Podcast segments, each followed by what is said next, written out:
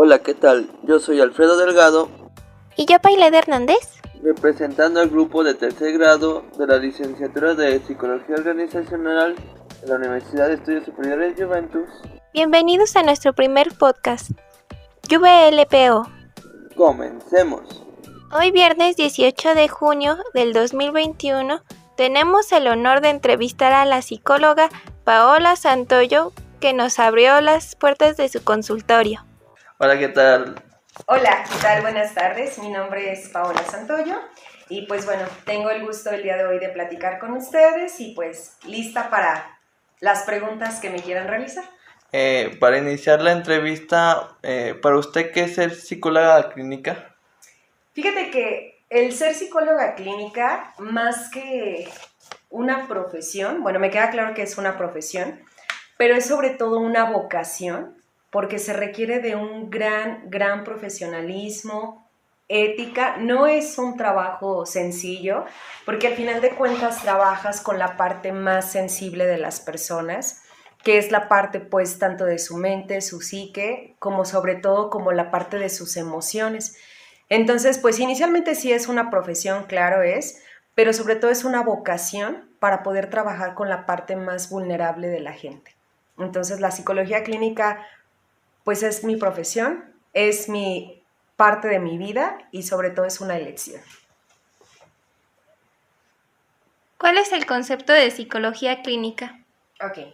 Mira, la psicología clínica en sí es una rama de la psicología. La psicología es como, como la ciencia, por así decirlo, que estudia el comportamiento del ser humano en diferentes perspectivas biológica, psicológica, social, que es la parte biopsicosocial del ser humano, pero la psicología clínica es una rama que se encarga específicamente de toda la cuestión relacionada a la salud mental de una persona, desde lo que influye en su cuestión de problemas conductuales, cognitivos, emocionales, para hacer como todo el estudio de la salud mental de alguien. Esa es la psicología clínica.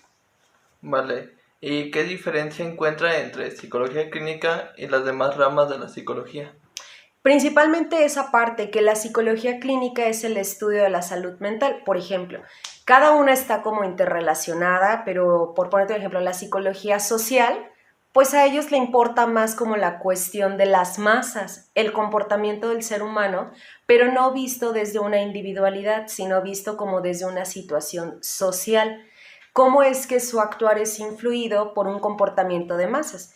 Y en la psicología clínica es literalmente la persona, su estructura, cómo su capacidad cognitiva interpreta la información que está viviendo o cómo puede reaccionar hacia el entorno, pero desde una parte más individual. No está alejado de las masas, por supuesto que no, pero al final de cuentas el objetivo es como la cuestión individual del ser humano. Ok. ¿Cómo sus terapias han ido evolucionando de cuando inició hasta hoy en día? Ha sido un gran caminar porque, por ejemplo, recién yo egresé de la universidad, eh, luego luego hice mi maestría en continuación y fue súper diferente porque yo estaba más acostumbrada a dar las sesiones en presencial, que con esta parte de la pandemia fue más como las sesiones también ya virtuales. Entonces sí han ido como modificándose Creo que una parte bien importante es que los psicólogos debemos de tener la apertura a adaptarnos a las personas, porque hay gente que su forma de aprendizaje, pues obviamente no va a ser la misma a los demás. Entonces, por más de que yo tenga una estructura de trabajo, yo no puedo aplicarle, eh, por ejemplo, cierto tipo de terapia a un niño que sea la misma a un adolescente, ¿no? O no puedo hacer la misma forma de trabajo con una persona que tal vez es más kinestésica a alguien que es muchísimo más visual. O sea, el psicólogo tiene que moldearse al tipo de persona, al tipo de paciente que va a atender. Entonces sí ha ido modificando porque al final de cuentas es una evolución, o sea, no puedes quedarte con una psicología ortodoxa. Entonces necesitamos como como hasta modificar en esa parte como las herramientas y las estrategias que se implementan. Y hablando de esa adaptación, ahorita qué protocolos usa en sus terapias sobre, ahorita con lo de la pandemia, eh, pide a sus pacientes que traigan cubrebocas o el Fíjate que sí, la realidad es que sí. O sea, inicialmente fue todo lo del COVID. todas mis sesiones, bueno, la gran mayoría eran este, por línea. De hecho, este, hasta los pacientes más adultos que, que veía, pues ya la generalidad es que la gente sabe usar WhatsApp y todo, entonces a lo mejor no todos eran por FaceTime, pero sí muchos eran este o por dúo o por este o por videollamada de WhatsApp. Entonces, tanto era así en una modalidad en línea, ya cuando pues el semáforo empezó a cambiar, nos empezamos a ver de manera presencial y obviamente pues con las medidas de seguridad que esto requiere. Y como pueden ver pues aquí este podemos como, digo, el consultorio no es tan pequeñito y nos permite como estar como espaciados. ¿Qué métodos usan en sus consultas? A mí me gusta mucho eh, el cognitivo conductual, emotivo racional. Esa es la principal herramienta o es la principal estrategia o incluso como la forma de trabajo que yo aplico porque desde mi punto de vista es necesario que las personas puedan pensar, analizar, razonar y puedan tener conciencia para que puedan cambiar y modificar patrones de conducta. Entonces es tanto lo cognitivo conductual, que no nada más sirve para modificar algún tipo de cuestión de mm, adicciones, sino también para ciertos hábitos que para la persona pueden ser destructivos. Y en el emotivo racional, porque es importante pues que la persona sepa por qué piensa así, por qué siente de esa forma y cómo esa situación le va a generar un impacto en su vida. Entonces, mis técnicas de trabajo es emotivo racional, cognitivo conductual. Ok. ¿Y qué perfil debe de cumplir el psicólogo clínico? Ok. De entrada, de entrada sí completamente tienes que tener un perfil de investigación tiene que quedar claro que es necesario que se investigue. ¿Por qué? Porque cada caso es diferente. Entonces yo no puedo nada más como casarme con que todos los pacientes, por ponerte un ejemplo, eh, si tienen ansiedad, va a ser determinado por, eh, no sé, una fobia, no, no lo sé, o sea, no puedes casarte con una sola situación, tienes que tener un perfil de investigación, de estarte actualizando, porque como trabajamos con el comportamiento de las personas, obviamente también hay muchos cambios y modificaciones. Por eso es que también el DSM5 tiene bastante, bueno, no bastantes, pero tiene ya ciertas modificaciones que ya ahorita damos como en las 5 y todo. Entonces el perfil es investiga, uno, dos, analiza. Otra parte bien importante, tienes que tener una capacidad de escucha, porque al final de cuentas las personas en su catarsis literalmente te van a decir cosas que no querían decir. El famoso es que me traicionó el inconsciente, que realmente no es que te traicione, pues, sino que, que te sale el verdadero ser, ¿no? Entonces debes de tener como esa capacidad de escucha y sobre todo una capacidad de empatía. No podemos eh, quedar como desensibilizados y acostumbrarnos simplemente a que pues las cosas pasan nada más porque sí y hacernos como ajenos al, al dolor de la persona. Ok, al transcurso de la licenciatura, ¿cómo la carrera le ha ayudado a resolver problemas o dificultades en su vida? Fíjate que realmente yo estudié psicología. Bueno, psicología es mi segunda carrera. Primero estudié criminología, esa fue mi como mi carrera madre, por así decirlo. Y pues criminología tiene muchísimo de psicología y tiene también otra parte de derecho, ¿no? Entonces, cuando yo estudié criminología, yo quería como esta parte de conocer más el comportamiento de las personas. Todo mundo me decía, ¿no? Es que qué emocionante ver muertos, ¿no? Pues no, o sea, para mí no era emocionante porque yo decía, bueno, ¿qué vas a aprender de un muerto? Pues ya literalmente ya, o sea, ya está muerto, ¿no? Ajá, sí. Y luego, a mí me parece más interesante como esta parte de, la, de la mente, o sea, ¿por qué la persona piensa así? ¿Qué sintió para hacerlo, no? Y al parte de conocerlo, a mí me sirvió bastante en poderme enseñar y poder descubrir como que es importante también, literalmente antes de entrar a un consultorio, tener como ese proceso de atención psicológica, porque no puedes ayudar a la gente a controlar sus demonios si tú no conoces los tuyos primero, ¿no? Entonces debes de tener mucha congruencia también, porque no puedes decirle a alguien, no sé, les pongo un ejemplo, ¿no? Cuando, antes de que yo estudiara psicología, yo fumaba. Este, a mí me gustaba fumar tabaco y todo.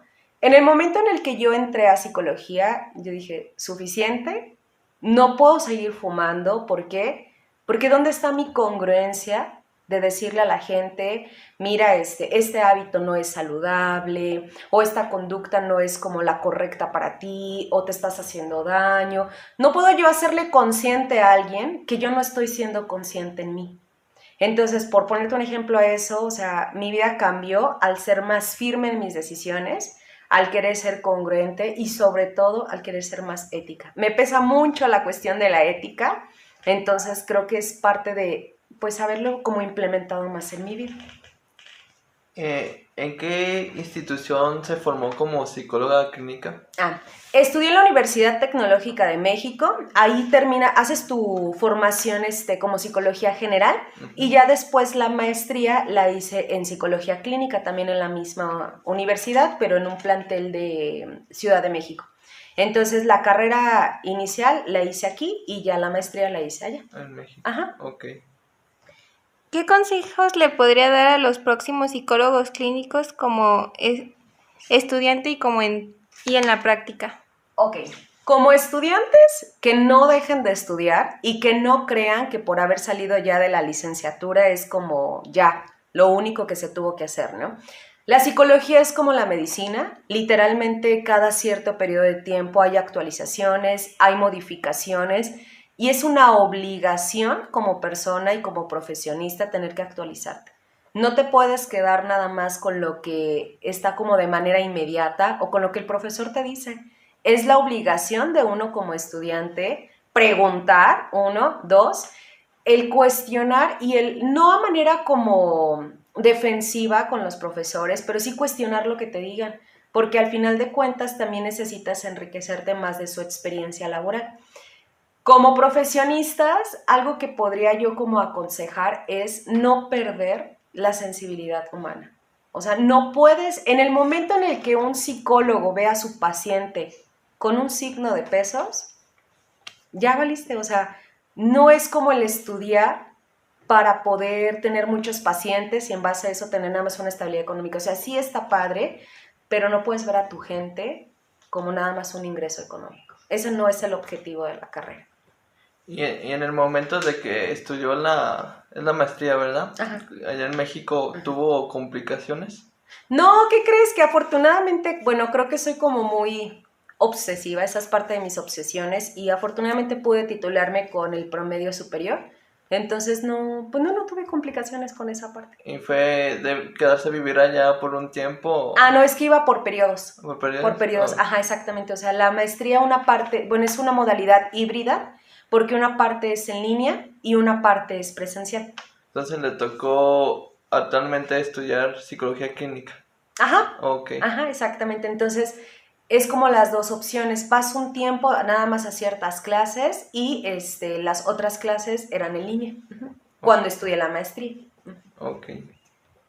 ¿Por qué eligió estudiar psicología clínica? Por esta situación de que es complemento a mi carrera inicial que es criminología. Estudié, como les decía ahorita, estudié primero eso de criminología, después ingreso a trabajar a seguridad pública, yo trabajo en seguridad pública y obviamente pues en mi trabajo era necesaria la cuestión clínica, porque en lo clínico no nada más es como dar consultas, ¿no? También te permite evaluar, te permite diagnosticar, emitir tratamientos, sí, pero no nada más como para la prevención, sino para también la atención. Entonces, dentro de seguridad pública, por ejemplo, si bien no, no tratamos como esa parte de las fobias, los miedos, las ansiedades, trabajas otro tipo de situaciones, o sea, necesitas que un policía esté bien emocionalmente, pues para que pueda hacer una calidad de trabajo adecuada, ¿no? Por eso es que me metí a estudiar psicología clínica.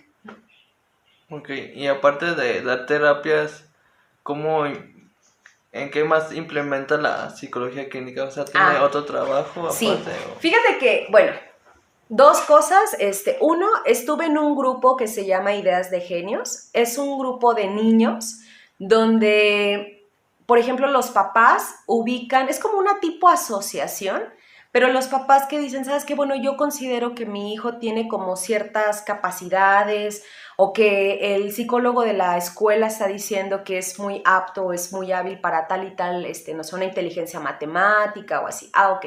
En esa asociación trabajábamos con los niños, pues que tenían a lo mejor no como un nivel de coeficiente muchísimo mayor, pero que tenían ciertas habilidades. Eso también es parte de la psicología clínica, porque no nada más es trabajar con la enfermedad, sino es también conocer como las inteligencias de la persona en otra perspectiva para que potencialices esas inteligencias.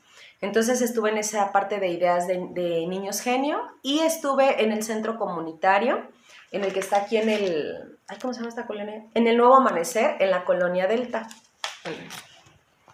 Perdón. Así ah, sigue grabando. Ok. Entonces estuve ahí en ese, en el, en el centro, ¿cómo se llama? En el Impulso Social, que es el centro Nuevo Amanecer, aquí en la colonia Delta. Ahí también hacía la atención, pero son como un poquito de casos un poquito más fuertes, porque atiendes literalmente a gente con problemas de trastornos alimenticios, e intentos suicidas, hay mucho tipo de abuso sexual, como un poco más... Eh, complejos, no tanto como nada más, este, no quiero demeritar que la depresión no sea importante, pero sí un poquito más elevados.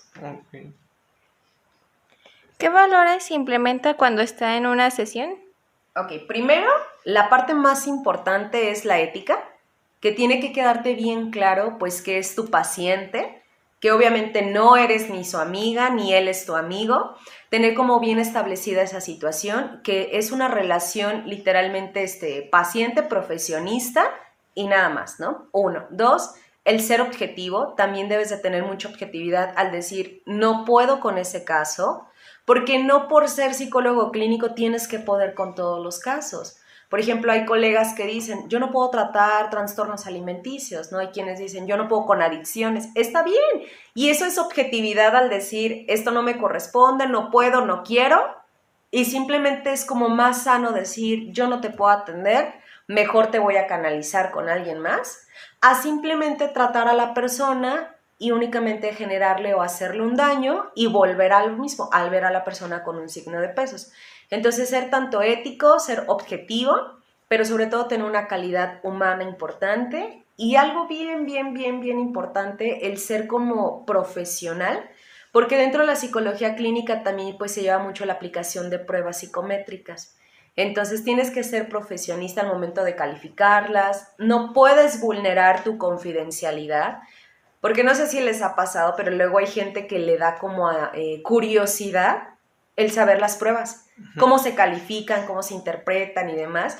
Y dentro de tu código de ética como psicólogo también debes de tener esa real como ese profesionalismo, es decir, no puedo vulnerar una prueba porque aunque sea mi pareja, mi conocido, mi hermano o lo que sea, pues ese es parte de mi trabajo y es parte de mi profesión.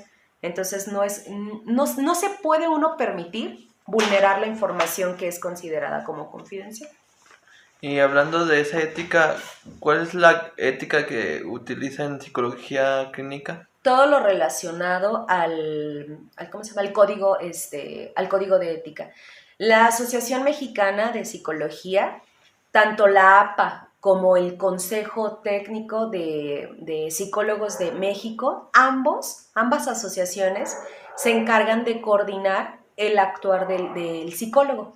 Entonces, se requiere tanto como esta parte de la APA, que, bueno, es importante ya aclarar porque la APA se puede interpretar de dos, como la Asociación este, de Psicología y como la Asociación de Poligrafistas, también hay un APA, entonces, que es la Asociación Americana de Poligrafía. Entonces, eso es diferente, pero tanto la Asociación de Psicólogos como el Código Ético de, que emite el Colegio de, de Psicólogos Mexicanos regulan esa parte.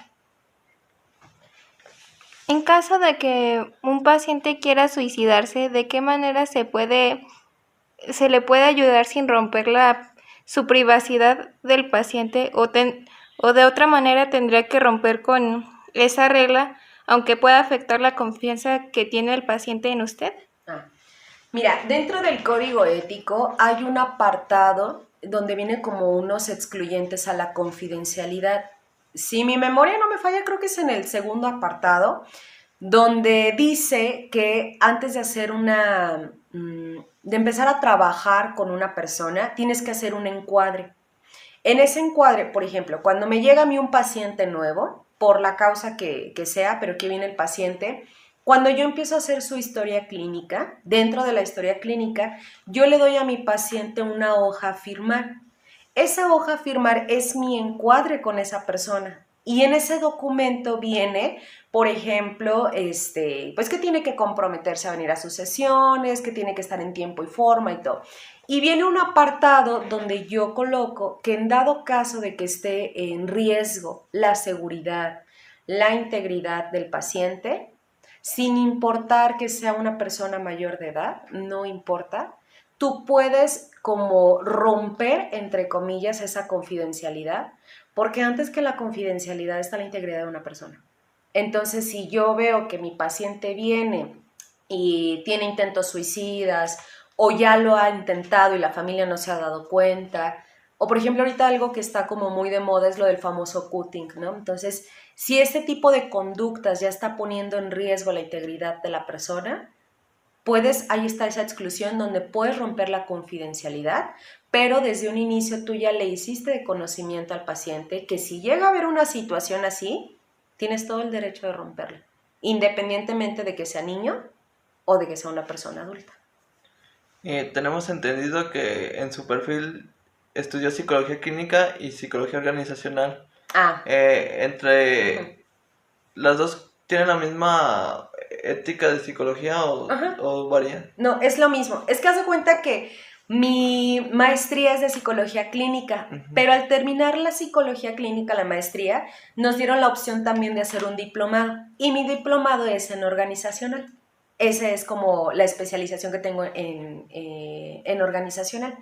Es el mismo código, o sea, el código de ética del psicólogo es en general. De hecho, en el código de ética, en los antecedentes este, y todo la, lo detalle que viene, aplica tanto para lo educativo, lo social, la psicología clínica, la organizacional y hay una psicología que es también de investigación. Entonces no hace como excluyente de si eres psicólogo clínico se aplica, pero si eres investigador o si eres psicólogo organizacional o social, no, o sea, es el mismo código el que se aplica para la psicología en general. ¿Hay más ocasiones en las que se tenga que romper el código ético?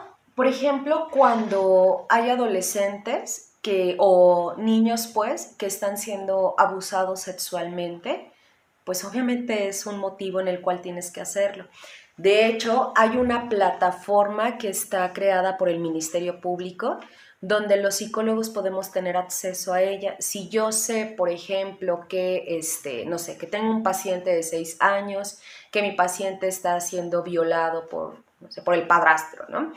Mi código de ética me dice de manera inmediata, tienes que hacerle de notificación a la mamá o a la persona que lo lleva. Si no hay como una eh, respuesta a esa situación, yo puedo capturar en la, en la plataforma, pues, que se le dio una recomendación y que ya está como de notificada esta parte.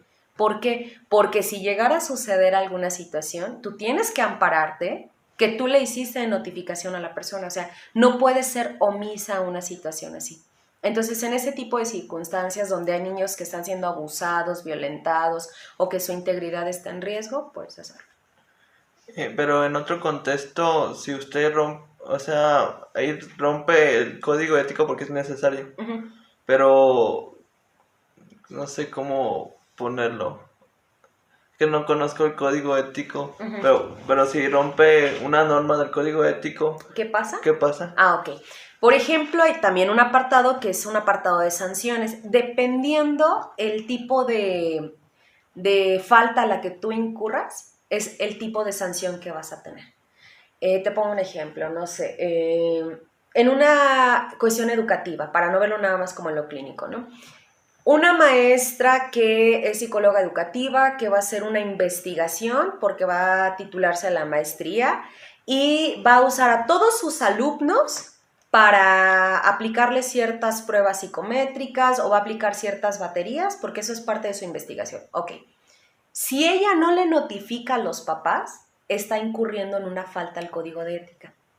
¿Qué puede suceder? Que si uno de los papás se da cuenta, el papá tiene todo el derecho de notificarle al Consejo de Psicólogos. ¿Qué puede suceder a eso? Uno, desde que la suspendan temporalmente su, licencia, su cédula. Dos, de que no pueda volver a ejercer psicología. U otra, inclusive, ¿no? Que la amonestación sea temporal nada más. Entonces, por ponerte un ejemplo así, ¿no? O sea, ha habido colegas que lamentablemente pues se han involucrado sexualmente con sus pacientes, ¿no? Ha habido ya ocasiones en donde se les ha retirado su, su, cédula profesional y no pueden volver a ejercer. O sea, dependiendo el nivel de, gravedad de la falta, es el tipo de sanción que aplica el código de ética. O incluso, si ya es una situación mayor, esta situación se puede ir a una cuestión jurídica. Entonces no te excluye de la ley. ¿Se ha encariñado de alguno de sus pacientes y si es así, cómo lo ha manejado? ¿Qué crees que no? O sea, no he tenido así como, digo, no es por insensibilidad, ¿no? Pero creo que me queda clara esta parte, pues de que es la gente con la que quiero trabajar, en el sentido de que yo te decía ahorita, uno también está padre el decir, sí puedo con este caso, no puedo con este caso, o por ejemplo está la famosa transferencia y la contratransferencia, ¿no? En el momento en el que uno desde acá, desde la parte clínica, está viendo que algo te mueve del otro paciente, lo más sano es terminarlo. Y no tienes ni por qué encariñarte, o sea, puedes decir, ay, sí tiene a lo mejor una vida muy complicada, muy triste o difícil, pero de eso a que le tengas un cariño o como el amor, no, la verdad no. Hasta el momento no. ¿Y si se imaginó ser psicóloga clínica o fue ya el momento de que estudió criminología la exigencia que tuvo para estudiarla o Fíjate que sí me imaginé, porque cuando estudié criminología, este, hice mi servicio social en el Cerezo. Entonces, para mí era muy fácil poder entrevistar a la gente que incidía en una actividad delictiva. Entonces, no me generaba conflicto. Entonces, como en criminología tienes que impartir talleres, trabajas mucho la parte de la prevención. Eh, me era muy fácil ir a darles un taller de drogas o de prevención de consumos de drogas, que es algo que también haces en el consultorio. O sea, si tienes un paciente que, por ejemplo, este, consumió algún tipo de droga o que tiene como alguna alucinación a causa de una droga, pues ya es algo que, que ya sabes, ¿no? O sea, realmente una me ha sido complemento de la otra. Entonces, sí, sí, sí me imagino siendo psicóloga clínica. ¿Ha estado en problemas personales por algún paciente? Mm, como problemas personales. Sí, ya sea por familiares del paciente, por el mismo paciente, en su entorno, con relación de un paciente. Fíjate que lo único que me tocó, eso fue en una ocasión, pero fue en el centro comunitario.